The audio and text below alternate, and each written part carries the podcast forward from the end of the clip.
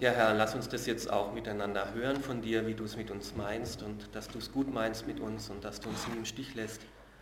Öffne unsere Ohren und Herzen für dein Reden. Amen.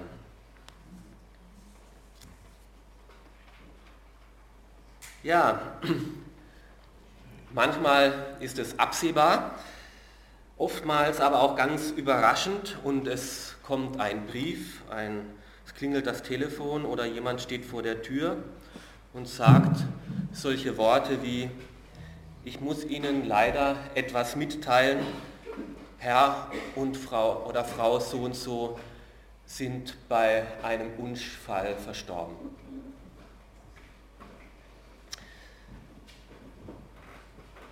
Und in dem Moment bleibt die Zeit stehen. Alles, was bis jetzt gerade eben noch wichtig war, Geschirrspüle ausräumen, äh, E-Mails checken oder was weiß ich, verliert auf einmal an Bedeutung. Und der Frühling ist schlagartig vorbei. Es wird Winter, egal in welcher Jahreszeit man sich befindet. Früher oder später wird uns allen so eine Nachricht überbracht. Es ist nur eine Frage der Zeit. Irgendwann mal werden auch ganz liebe, nahe Verwandten, Großeltern, Eltern, Onkel, Freunde, Kollegen versterben. Und wir werden damit konfrontiert und die Frage ist, wie können wir damit umgehen, wie können wir mit dem Verlust fertig werden. Und deswegen heute das Thema, wenn der Tod das Leben nimmt, wenn der Tod das Leben nimmt, dann nimmt er eben nicht nur dem Toten das Leben, sondern er liebt, nimmt auch den Lebenden ein Stück vom Leben. David bekam an einem Tag zwei Todesnachrichten. Die Todesnachricht von seinem Feind Saul und von seinem Freund Jonathan. Und manches bei der Beobachtung von diesem Lesen, wie David damit umgegangen ist, hat mich stutzig gemacht, hat mich überrascht. Und ich habe mir die Frage gestellt, auch wie ist David, der so viel Leid und so viel Not und auch so viel Krieg und so viel äh, Tod gesehen hat, wie ist er trotzdem ein Mann geblieben nach dem Herzen Gottes? Vielleicht können wir ja von ihm lernen, wie wir mit Leid umgehen können und trotzdem ein empfindsames Herz behalten können. Wie geht es einerseits ein Kriegsmann zu sein, ein General, ein Kriegsherr und auf den Schlachtfeldern unterwegs gewesen zu sein und andererseits doch Musiker und Künstler und empfindsam ein Psalmenbuch, Liederbücher hinterlassen zu haben, hat mich ins Fragen gebracht. Wie können wir trotz Schmerz und Leid nicht zu harten, groben, Menschen werden, die keine Gefühle mehr an sich ranlassen, sondern trotzdem empfindsame Männer und Frauen nach dem Herzen Gottes bleiben. Vier Beobachtungen, die ich hier gemacht habe. David hat geweint, David hat gebetet, David hat gesungen und David hat gehandelt. Ich beginne mal diesen Abschnitt zu lesen aus 1 Samuel, die, äh, Entschuldigung, der 2. Samuel, das erste Kapitel, die Verse 1 bis 12. 1. 2. Samuel ab Vers 1. Nach Sauls Tod war David gerade von seinem Sieg über die Amalekiter zurückgekehrt und hatte drei, zwei Tage in Ziklag verbracht. Am dritten Tag traf ein Mann aus Sauls Heer ein. Er hatte seine Kleider zerrissen und sich Erde auf den Kopf gestreut. Er warf sich vor David zu Boden, um ihm die Ehre zu erweisen. Ja, woher kommst du denn? fragte David ihn. Ich bin aus dem Lager der Israeliten geflohen, antwortete der Mann. Ja, was ist denn geschehen, wollte David wissen. Berichte mir. Der Mann antwortete, unser gesamtes Heer ist geflohen, viele Männer sind tot oder verwundet und auch Saul und auch sein Sohn Jonathan wurden getötet. Ja, ja, woher weißt du das, dass Saul und Jonathan tot sind? fragte David den jungen Mann, der ihm die Nachricht überbracht hatte. Der junge Mann antwortete, ich war zufällig auf dem Gebirge Gilboa, ich sah, wie Saul sich auf seinen Speer lehnte und wie er von feindlichen Streitwagen schon fast eingeholt war. Als er sich umwandte und mich sah, rief er mir zu, hier bin ich, sagte ich. Und er sagte zu mir, wer bist denn du? Ich antwortete, ich bin ein Amalekiter. Da bat er mich, komm her zu mir und töte mich, denn ich liege schon im Sterben, bin aber noch bei vollem Bewusstsein. Da ging ich zu ihm und tötete ihn, denn ich wusste, dass er nicht überleben würde. Da nahm ich seine Krone und äh, Armspange, äh, um sie dir, meinem Herrn, zu bringen. Da zerriss David und seine Männer ihre Kleider, sie klagten und weinten und fasteten bis zum Abend um Saul und seinen Sohn Jonathan und um das ganze Heer des Herrn und die Männer in Israel, weil so viele in dieser Schlacht umgekommen waren. Mal so weit. David weinte, er lässt seine Trauer zu und lässt seinen Tränen freien Lauf. Oftmals ist die erste Reaktion auf eine Todesnachricht ja eine völlig andere. Man will die Wahrheit nicht wahrhaben. Man leugnet diese Tatsache, man kann und will ihr nicht in die Augen sehen, weil es zu schmerzlich ist. Man will den Schmerz gar nicht zulassen will ihm aus dem Weg gehen und tut sich ablenken mit irgendwelchen Nichtigkeiten oder flüchten in irgendwelche Betäubungen, äh, Fernsehen oder Computer oder äh, Drogen oder Flasche oder sonst irgendwas. Lieber davonrennen, nicht wahrhaben wollen, nein, das kann nicht sein, das soll nicht sein, den Schmerz einfach aus dem Weg gehen. Einfach nicht darüber nachdenken, nicht darüber reden, nicht an mich heranlassen. Der erste Schritt aber, gut und richtig mit Trauer umzugehen, ist sie zuzulassen. David und seine Männer taten das. Sie zerrissen ihre Kleider als Zeichen der Trauer und sie klagten und weinten und fasteten, weil sie sowieso keinen Appetit mehr hatten. Wir müssen uns ganz bewusst dieser schmerzlichen Realität stellen, dieser Realität, es ist ein Verlust geschehen. Ich habe eben nicht nur im Mensch ärgere dich nicht verloren, sondern es ist was Tragisches passiert, es ist wirklich ein Verlust passiert. Und ich kann nicht mehr so weitermachen, als ob es das nicht wäre. Und früher oder später müssen wir uns dem dem Verlust ins Gesicht schauen.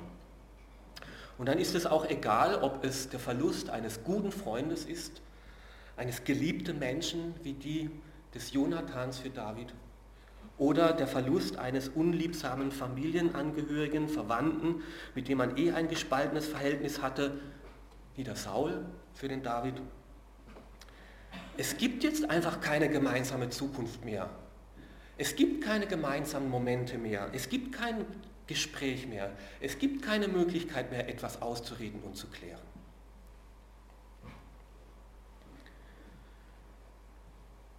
Wenn ich traure, dann gestehe ich mir diesen Verlust ein. Trauer ist immer ein Verlust. Es ging was Wertvolles verloren, es ging eine Beziehung auseinander zu Brüche und die fehlt mir jetzt. Ich wurde beraubt, der Tod hat das Leben geraubt. Ich wurde ein Stück von diesem gemeinsamen Leben, wie es bisher war, amputiert.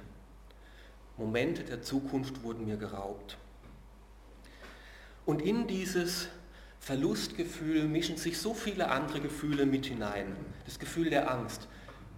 Wie komme ich jetzt alleine zurecht? Wie soll das alles werden? Schuldgefühle. Warum habe ich nicht noch dieses oder jenes getan oder gesagt? Fragen. Wer wird der Nächste sein, den der Tod ereilt? Einsamkeit. Wie werde ich nur mit der leeren Zeit fertig? Missgunst. Warum leben die anderen so weiter, als ob nichts wäre? Warum können die weiter lachen? Und sich diesen Fragen zu stellen, ist gar nicht einfach und gar nicht angenehm. Aber wenn wir es nicht tun, das alles einfach wegsperren und ausblenden, genau dann werden wir zu diesen harten Menschen, diesen groben Menschen, diesen distanzierten Menschen, die gar keine menschliche Nähe mehr zulassen können, die oberflächlich bleiben wo alles nur noch schön Wetter ist. Der mächtige Krieger David bricht in Tränen aus.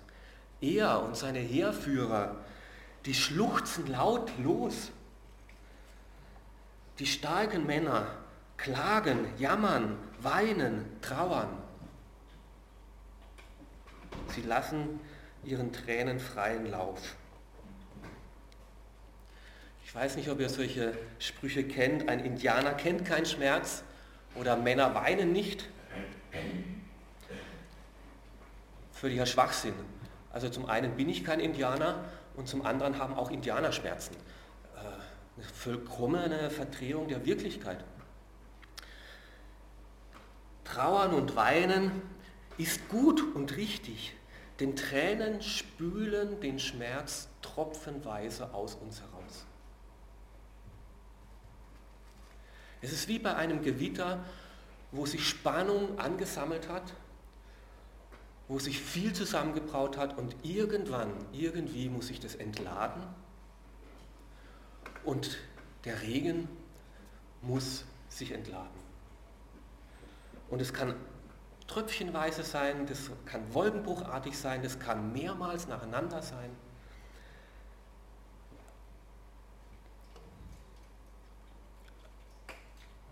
Und Gottes Wort lädt uns ein, diesen Schmerz nicht in uns zu vergraben, sondern durch Tränen, durch Trauer, sie zuzulassen und zu entladen. Und Tränen spülen den Schmerz Stück für Stück, eine nach dem anderen, aus uns heraus und bauen die Spannung ab. Petrus weinte. Die Christen in Ephesus weinten, als sie von Paulus erfahren haben, dass er jetzt nach Jerusalem geht. Jesus weinte als er seinen Freund, den Lazarus, verloren hat, heißt es, da stand er am Grab und Jesus weinte. Und diese Stelle dabei, Jesus finde ich noch doppelt interessant. Jesus wusste ganz genau, dieser Lazarus wird wieder auferstehen. Und selbst wir wissen, wenn wir liebe Angehörige haben, die Jesus gekannt haben, die werden wieder auferstehen. Und trotzdem weint Jesus.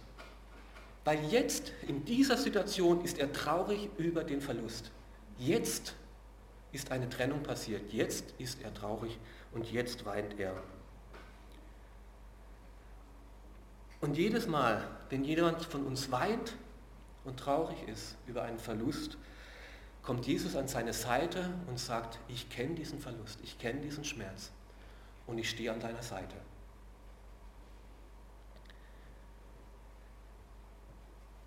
Mit welchem Verlust musst du vielleicht zurzeit fertig werden? Dich auseinandersetzen? David ermutigt uns, ihn nicht zu verdrängen, sondern die Trauer zuzulassen. Ein zweites beobachte ich, David betet. Er kommt mit diesem Verlust und Schmerz zu Gott. David weinte, aber er verzweifelte nicht. Das ist ein großer Unterschied.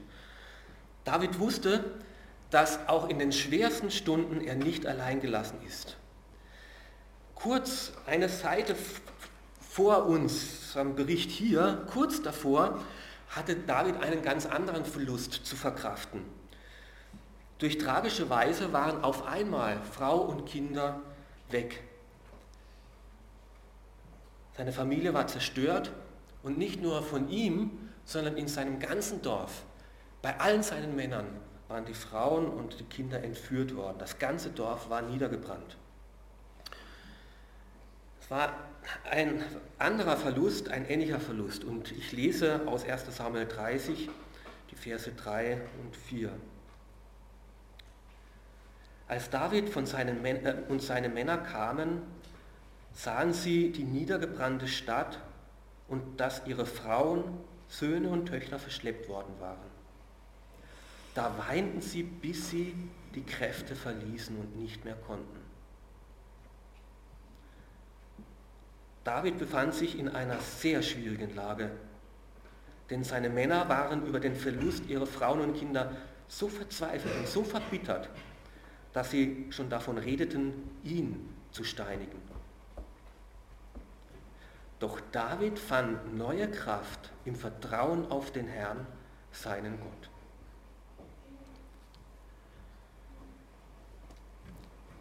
Alle hat das gleiche Schicksal ereilt. Alle hatten einen Verlust ihres Zuhauses, das war niedergebrannt, ihre Frauen getrennt, ihre Kinder entführt. Aber wie sie damit untergingen, war äußerst unterschiedlich. Alle weinten, alle trauerten. Aber David kam mit seiner Trauer zu Gott und mit seiner Klage. Und die Männer, die wussten sich nicht anders zu helfen, weil es mit ihrer Klage irgendwo hinzukommen und irgendjemanden ungerechterweise die Schuld in die Schuhe zu schieben. Wir dürfen in der Trauer zu Gott kommen. Eigentlich ist es umgekehrt. Gott wartet schon auf uns, bis wir zu ihm kommen. Ja, und das ist genau das Schwierige soll ich genau zu diesem Gott kommen, der dieses Unglück nicht verhindert hat, diesen Unfall, diese Verschleppung, diese Trennung, diesen Schmerz? Der dieses Unheil eben nicht zurückgehalten hat? Soll ich zu diesem Gott mit meiner Not und Klage kommen? Ja. Ja, er wartet schon auf uns. Es ist ein großer Schritt, aber das ist der wichtigste Schritt, dass wir in der Trauer, im Verlust nicht zerbrechen und verzweifeln, sondern dennoch getragen und getrost werden dürfen. David ist in dieser schrecklichen Situation zu Gott geflüchtet und hat Gottes Tiefe sogar neu, wieder neu, ganz neu erlebt. Diese, diese, Umkehr, diese Trauer, diese Verzweiflung ist sogar zu einer Umkehrstunde für den David geworden diese tiefste Tiefe der Trauer, da hat er eine neue Tiefe auch von Halt und Geborgenheit und Getragenheit erlebt, die er jahrelang bis dahin nicht mehr erfahren hat. Er wurde getröstet, getragen, gehalten in einer Tiefe, die er bis dahin noch nicht gekannt hatte. Manchmal kann Gott auch bei uns unaussprechliches Leid zu lassen, das wir unmöglich alleine tragen können. Und Gott will gar nicht, dass wir es alleine tragen. Er will nicht, dass wir in Verzweiflung enden müssen. Er will uns nicht in Verlassenheit hineintreiben, sondern er will uns in seine Arme hineintreiben, dass wir wieder neu, ganz neu, in mehr Tiefe seine Gemeinschaft finden und erleben. Jahrelang hatte David gemeint, ach, ich komme mit meinem Leben ganz gut selbst zurecht. Ich mache mir die Sachen schon so, wie es für mich passt. Und diese Extremsituation hat ihn wieder neu in die Gegenwart Gottes getrieben. Wenn es knüppeldick kommt, wenn alles zerbricht, wenn deine Ehe und Familie den Bach runtergeht, wenn Freunde dir den Rücken zukehren, wenn du einfach nicht mehr kannst, dann zeigt uns diese Stelle, da ist Gott immer noch da. Für dich da. Er will dir helfen, mit dir die Lasten tragen, dich nicht alleine lassen, sondern neue Kraft geben. David findet wieder nach Jahren zurück zu Gott, zur Gemeinschaft mit ihm und betet. Und in diesem Gebet, da klagt er Gott an. Diese Gebete waren nicht sehr wohl formuliert und nicht sehr schön geschminkt. Ungefiltert lässt er seinen Worten freien Lauf und öffnet sein Herz vor Gott. Und wir dürfen mit ganzer Not, mit, ganzer, mit allem, was uns in uns ist, zu Gott kommen. Bist du wütend auf Gott? Dann sag es ihm. Klagst du Gott an für das, was er dir zumutet? Dann mach es, dann klag ihm an. Fall mit ihm in, komm du vor mit vor ihm damit. Für Gott ist es in Ordnung. Er hält es aus. Er will deine Ehrlichkeit. David war so ehrlich vor ihm. Wir lesen hier ein Trauerlied dann in den nächsten Versen. Dein Stolz Israel liegt jetzt auf den Bergen. Die Helden sind gefallen, die Helden sind im Kampf gefallen. Ach Jonathan, liebster Jonathan, du liegst jetzt tot auf den Bergen. Ich weine um dich, meinen Bruder Jonathan. Wie habe ich dich doch geliebt. Ach, die Helden sind gefallen. Die tapferen Helden, die Krieger sind verloren. So klagt David seine Not vor Gott. Welche Arten von Gebet kennen wir, kennst du? Welche Arten von Gebet praktizierst du? Dank, Lob, wenn es schön ist, Anbetung im Gottesdienst, Fürbitte für Not in deinem Umfeld, Anbetung, eigene Bitte. Super, alles gut. Aber da fehlt noch eine ganz wichtige Form des Gebets. Die Klage. Klage ist eine Form des Gebets. 70% aller Psalmen sind Klagepsalmen. Es gibt ein ganzes Buch in der Bibel, was die Klagelieder heißt. Klagen ist eine Form des Gebetes, dass sich Gott wünscht, dass wir mit unserer Not ungefiltert, mit unserer Klage vor ihn kommen. Bei ihm genau dürfen wir landen und landen wir richtig. Viel besser, wie sie gegen andere auszurichten, wie dann die Männer, die völlig verzweifelt waren, sich überlegt haben, wen können wir jetzt zum Schuldigen machen, dann richten wir die Klage an den David und bringen ihn um. Gott hält unsere Klage aus und wir dürfen zu ihm kommen damit. Und dann geht es weiter. Doch David fand neue Kraft im Vertrauen auf den Herrn, seinen Gott. In diesem Gebet, in dieser Klage kommt uns Gott nahe. Wir dürfen spüren, dass Gott hört, dass Gott tröstet, dass Gott hält, dass Gott da ist. Und Gott weiß um unseren Schmerz. Gott selbst hat seinen eigenen Sohn sterben sehen. Er weiß, was Verlust bedeutet und Tod. Aber er weiß auch die Freude der Auferstehung. Gott hat seinen Sohn auch auferstehen sehen und er weiß um die Kraft der Freude und der neuen Hoffnung. Und wir Christen dürfen davon auch wissen. Und deswegen schreibt Paulus in seinem Thessalonicher Brief, im ersten Brief, Kapitel 4, 13, wenn ihr trauert, sollt ihr nicht trauern wie die Menschen, die die Hoffnung auf das ewige Leben fehlt. Wenn ihr trauert, dann trauert, aber doch nicht so, als die Menschen, denen diese Hoffnung auf das ewige Leben fehlt. Welch ein Trost ist es, wenn wir wissen können, dass mit dem Tod eben nicht alles aus ist. Es gibt eine Hoffnung auf ein Leben nach dem Tod. Und wie tröstlich ist es, wenn wir wissen dürfen, dass die liebe Person, die wir kennen, Frieden geschlossen hat mit diesem Herrn des Lebens und jetzt bei diesem Gott des Lebens ist. Mitten in die Trauer und mitten in den Verlust darf sich dann doch auch die Freude hineinmischen. Mein Geliebtem geht es jetzt gut. Auch wenn er mir jetzt fehlt, auch wenn diese schmerzliche Wahrheit des Verlustes bleibt.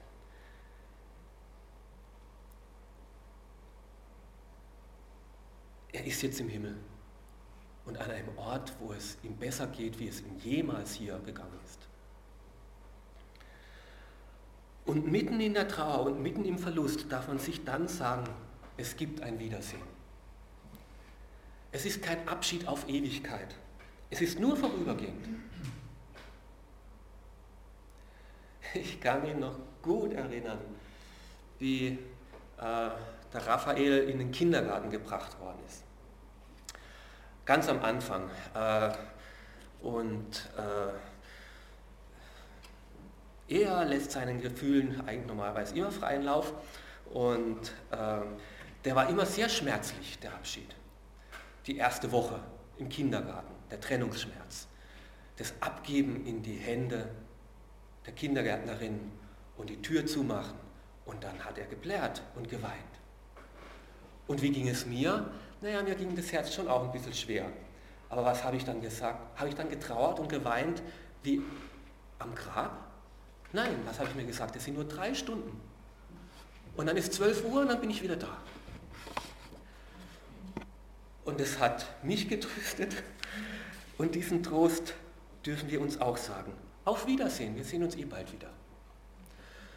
Und wenn wir auf dem Friedhof am Grabe stehen bei einem frisch aufgeschütteten Erdhügel, dürfen wir sagen, auf Wiedersehen, es ist nur eine kurze Zeit. Wir sehen uns eh bald wieder. Und das ist der Unterschied zwischen Trauer und Verlust und Verzweiflung. Dass mitten im Schmerz des Verlustes, der Traurigkeit des Abschiedes, wo uns der Tod ein Stück vom Leben genommen hat, wir dennoch von diesem Gott gehalten sein dürfen. Welch ein Vorrecht, wer diese Hoffnung hat. Wohl dem, der diesen Herrn und diesen Halt kennt. Eine dritte Beobachtung, die ich gemacht habe. David singt. Er gibt seiner Trauer eine Form. Wir haben bis Vers 12 gelesen, ich lese noch den Vers 17. Dann dichtete David ein Klagelied über Saul und Jonathans Tod und er befahl, dass alle Bewohner von Juda dieses Lied auswendig lernen sollten. David gibt seiner Klage äh, seinen Gefühlen eine Form. Seine Trauer bekommt hier Form. Und weil er Musiker war, was lag näher, als dass er ein, Licht, ein Gedicht schreibt, ein Lied formuliert und so seine Worte findet für diesen Verlust. Und dass er komponiert und eine Melodie sich ausdenkt. Für andere, die nicht so musikalisch unterwegs bin wie ich, mag diese Form ganz anders ausschauen. Aber unsere Gefühle auch Worte geben, Raum geben, Zeit geben, Orte geben, ist ganz wichtig. David verfasst ein Klagelied und schreibt so eine Art Nachruf für die, um die ihr jetzt trauert. Trotz allem Schweren lesen wir eigentlich ja auch nichts von den schweren Zeiten, die er mit Saul und auch Jonathan erlebt hat. Er entschließt sich, ich möchte bewusst das Gute in Erinnerung behalten. Ich möchte mich an das erinnern, was bei allem Schwierigen doch an Gutem auch da war in dieser Begegnung, in diesem Miteinander. Er war mein Schwiegervater. Er hat, und da schreibt er und sagt, ich will mir das Gute im Gedächtnis halten. Saul und Jonathan waren großartige Krieger, haben viele Schlachten gewonnen. Sie waren geliebt. Manchmal schwierige Liebe, aber doch geehrt. Sie haben ihre Familien gut versorgt. Und diese einzigartige Freundschaft um Jonathan, die tut mir so leid.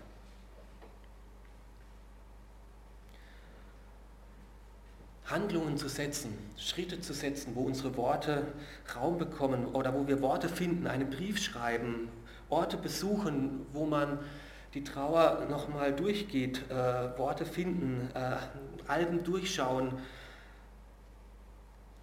Es ist keine angenehme Sache und manchmal braucht es immer wieder. Und so wurde dieses Lied immer wieder gesungen, dann, wenn man neu wieder an Punkte kam, wo Dinge hochgekommen sind, hat man sich bewusst erinnert und Trauer Raum gegeben und Form gegeben. Auch machte David aus diesem Verlust eine gemeinsame Trauerfeier, nicht nur für sich persönlich allein, wenn er für sich zurückgezogen war.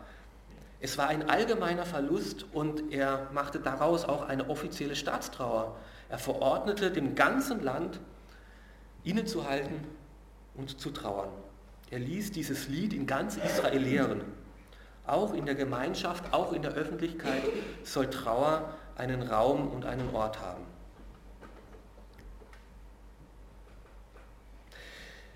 Mit für uns eher positiv verhafteten Gefühlen wie Freude, ähm, da sind wir gewöhnt. Wir feiern gemeinsam gerne öffentliche Feste, Trauungen, Hochzeiten, Haufen Segnungen. Aber mit dem Tragen von gemeinsamen Schmerz, von Zorn und Trauer tun wir uns schwer. Und das ist aber schade, weil auch die anderen mithelfen können, diesen Schmerz zu tragen, nicht allein zu bleiben mit dieser Not und diesem Verlust.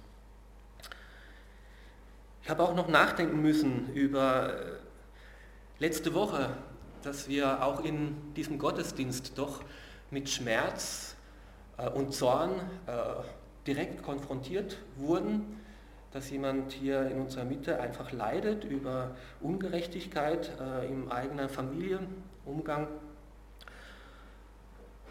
Und auf der einen Seite ist es für mich, für uns ungewohnt und unangenehm, und ich mir sehr wohl die Frage gehabt hat, was geht mich das jetzt an? Äh, was hat das jetzt mit uns hier zu tun? Zuerst. Aber es hat was mit uns zu tun. Weil wir wollen doch eine Gemeinschaft sein, die in guten wie in schwierigen Zeiten füreinander da ist. Und miteinander lacht und miteinander weint. Und eine Gemeinschaft, in der man echt und ehrlich sein kann und wo man füreinander da ist und einander trägt. Und dazu gehört eben auch so etwas wie Zorn und Schmerz. Und es ist ein Teil von Trauer und Klage, dass die Worte dann nicht sehr wohl bedacht und reflektiert und eingeordnet kommen. Und es ist gut und es ist richtig und so darf es sein. Und so wie Gott es aushält, unseren Zorn und unsere Klage auszuhalten, dürfen auch wir eine Gemeinschaft sein, die das aushält und mitträgt und mitbegleitet und mittröstet und mitstärkt und mithilft. Ich möchte zu solch einer Gemeinschaft gehören. Und David hat es auch seinem Volk zugemutet und hat gesagt, Trauer und Schmerz und Verlust muss nicht in der Verborgenheit getragen werden, sondern darf auch in der Öffentlichkeit gezeigt werden und miteinander getragen werden. David hält auch nichts davon, dass man den Tod wegsperrt aus der Öffentlichkeit und schönredet, unter den Teppich kehrt. Denn gerade mit diesem Beschäftigung des Todes, mit dieser Endlichkeit des Lebens, da stellen sich zwangsläufig so wichtige, zentrale Fragen des Lebens. Wozu bin ich denn überhaupt hier? Wo landen wir denn? Was gibt uns denn Halt, wenn es mir genauso geht? Wo geht denn mein Leben hin? Und ein Sohn Davids schreibt dann ein paar Jahre später in Prediger 7 diese Verse, die sehr bedenkenswert sind. Geh lieber in ein Haus, in dem, man, in dem getrauert wird, schreibt Salomo. Denn dort wird dir bewusst, dass jeder Mensch einmal sterben muss. Daran soll sich jeder Mensch während seines Lebens erinnern. Kummer ist besser als Lachen, denn Traurigkeit reinigt den Menschen. Über diese Fragen nachzudenken, reinigt den Menschen. Da denkst du darüber nach, was wirklich zählt, was wirklich hält im Leben. Geh lieber in ein Haus, in dem getrauert wird, denn dort wird dir bewusst, dass jeder Mensch einmal sterben wird. Wenn wir mit dem Tod so konfrontiert werden, kommen diese Fragen hoch. Wozu sind wir da? Was hält uns? Wohin geht es mit unserem Leben? Was ist danach? Hast du Antworten auf diese Fragen für dich persönlich? Davids Antwort war, mein Halt in allen Tönen und in allen Tiefen ist Gott, der ist da. Und David setzte sein Vertrauen wieder neu in den Herrn, seinen Gott. Und er bekam dort neue Hoffnung und Mut. Sein, er sagte, okay, ganz neu geht es jetzt wieder darum, dass sich Gottes Plan in meinem Leben erfüllt. Und das hat er jahrelang nicht nach Gottes Plan gefragt. Jetzt fragt er wieder, Gott, was soll ich tun? Soll ich jetzt hier hinterher reisen? Werde ich sie noch erreichen oder nicht? Nach Jahren fragt er wieder, Gott, was ist dein Plan für mein Leben? Und meine Zukunft lege ich ganz neu in deine Hand, Gott.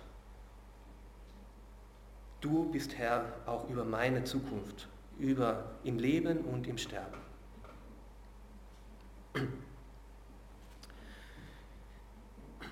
Ich möchte noch einen Punkt anschließen, der ein bisschen schwierig ist.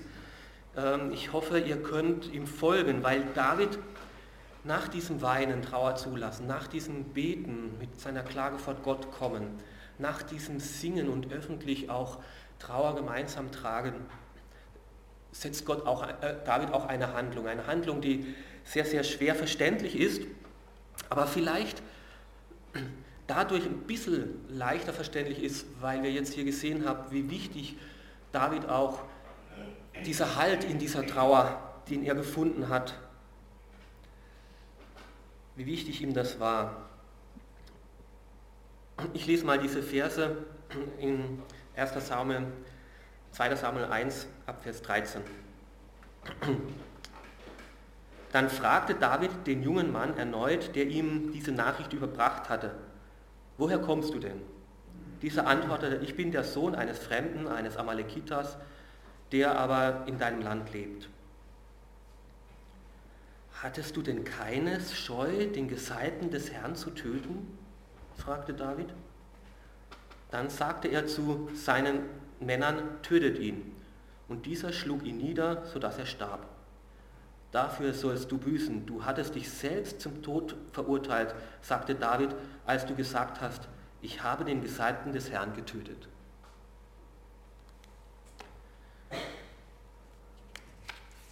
Keine Angst, also ich werde niemanden jetzt hier heute töten, der nicht sich für den Gesalbten des Herrn entscheidet. Aber David handelte und dieses Handeln kommt aus einer Haltung heraus. Er hatte eine heilige Ehrfurcht vor dem Gesalbten des Herrn. David hatte eine heilige Ehrfurcht vor dem Gesalbten des Herrn, die dieser Ausländer eben nicht hatte. Dieser Ausländer brachte die Nachricht zu Saul und für David war es äußerst wichtig, hier ganz genau zuverlässige Informationen zu bekommen. Schließlich hing davon seine Zukunft ab. War Saul noch am Leben? Wer von seinen Söhnen war noch am Leben? Wer könnte jetzt dieser Thronfolger werden? Oder ist er jetzt der Nächste, der dran ist, den Thron zu besteigen?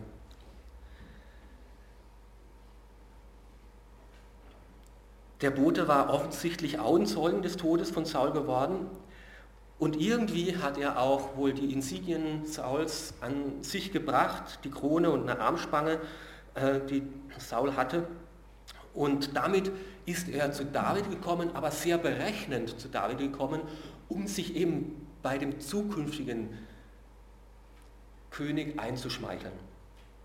Und wir sehen im ganzen Bericht, dass er, wie er vom Tod Sauls erzählt, das sehr berechnend tut und zu seinen Gunsten hinstellt und dabei auch lügt. Er möchte sich bewusst bei David die Wahrheit zu seinen Gunsten hinstellen. Er stellt es so hin, als ob er der Letzte gewesen wäre, der Saul den Todesstoß gegeben hat, dass er der ist, was er in Wirklichkeit gar nicht war. Er will sich einen Vorteil verschaffen bei David. Und da hat er sich aber ziemlich in eine, war ein schlechter Schachzug, ähm, hat er sich ziemlich verrechnet, weil er nicht damit gerechnet hat, dass Saul für David nicht nur der Feind, nicht nur der Verfolger war, sondern immer noch der Gesalbte Gottes. Saul blieb immer noch für David der Gesalbte Gottes, vor dem er eine heilige Ehrfurcht hatte. Hattest du denn keine Scheu, den Gesalbten des Herrn zu töten? Er hatte eine heilige Ehrfurcht davor, Gott irgendwie in die Quere zu kommen. Ja, nicht Gott zum Feind haben. Ja, nicht irgendwie in seinen Plan etwas hineinpfuschen. Ja, nicht die Hand an den Gesalbten Gottes zu legen. Der Bote hatte ja überhaupt keine Angst, auch den Gesalbten Gottes umzubringen, die Wahrheit hinzustellen zu meinen Vorteilen, Gottes Plan irgendwie zu manipulieren. Leichtfertig über Gott und seine Ordnung ist er hinweggegangen. Aber David hatte diese heilige Ehrfurcht, sich ja nicht gegen Gottes Handeln zu stellen, gegen Gottes Plan. Gott selbst hatte Saul eingesetzt. Gott selbst musste ihn abberufen. Gott selbst hatte ihn gesalbt. Und Gott selbst musste das Leben wieder von ihm nehmen. David hatte eine Angst, oder David hatte überhaupt keine Angst, Feinde niederzumachen. Das sehen wir hier. David hatte überhaupt keine Angst, gegen eine Übermacht zu kämpfen, überhaupt keine Angst, sein Recht gegen Feinde einzufordern. Aber er hatte eine heilige Angst vor diesem heiligen Gott und seinem Gesalbten. Und selbst wenn Saul längst nicht mehr den Willen Gottes tat, selbst wenn es für ihn viel leichter gewesen wäre, schon Jahre davor diesem Saul ein Ende zu setzen, seinem Vorgänger ein Ende zu machen, Gott wollte auf keinen Fall mit Gott in die Quere kommen und Gott ins Handwerk pfuschen. Und ich wünschte mir diese heilige Ehrfurcht vor Gott und seinem Gesalbten. Im Neuen Testament ist dieses Gesalbte eindeutig Jesus Christus, den Gott zum König über sein Volk, seine Gemeinde eingesetzt hat. Und wenn andere diesen Jesus Christus gering achten und meinen, ach, es wäre nicht so wichtig, über ihn lachen oder irgendwas, wenn andere sich mitschuldig machen am Tod dieses Gesalbten, hoffe ich, dass wir an dieser heiligen Ehrfurcht vor Gott und seinen Gesalbten beibehalten. Es ist eben nicht egal, ob wir uns Gott in den Quere stellen oder ob wir uns seine Gebote irgendwie zurechtbiegen. Zu unserem eigenen Vorteil. Und wenn es noch so verlockend ist und noch so sehr zu unserem eigenen Vorteil wäre. Denn nur dann, wenn wir diesen Gott und seinen Gesalbten auf unserer Seite haben und nicht zum Feind, nur dann haben wir diesen Halt im Leben und im Sterben. Nur dann haben wir diesen Trost in der Trauer. Nur dann haben wir die Hoffnung auf ein Leben in der Ewigkeit bei ihm. Wenn wir diesen Jesus, diesen Gesalbten Gottes achten und ehren und hochhalten und seine Worte und seine Ordnungen, Ja nicht ihn zum Gegner, zum Feind haben. Ja nicht Gott in die Quere kommen. Das sollen wir auch von David lernen. Und so blieb David, trotz vielem Leid und viel Not, das er erlebt hat, ein Mann mit empfindsamen Herzen, ein Mann nach dem Herzen Gottes, der viele Lieder und Trostworte schreiben konnte, die uns heute noch berühren, wenn wir die Psalmen lesen. Weil der Schmerz, weil er den Trauer zuließ und damit in Gottes Gegenwart kam. Ich habe vorhin gefragt, gibt es einen Verlust, einen Schmerz, um den du trauerst, trauen sollst, den du erlebt hast? Dann nimm dir die Zeit und lass die Tränen zu, gib ihnen freien Lauf. Gib dir die Erlaubnis zu trauern.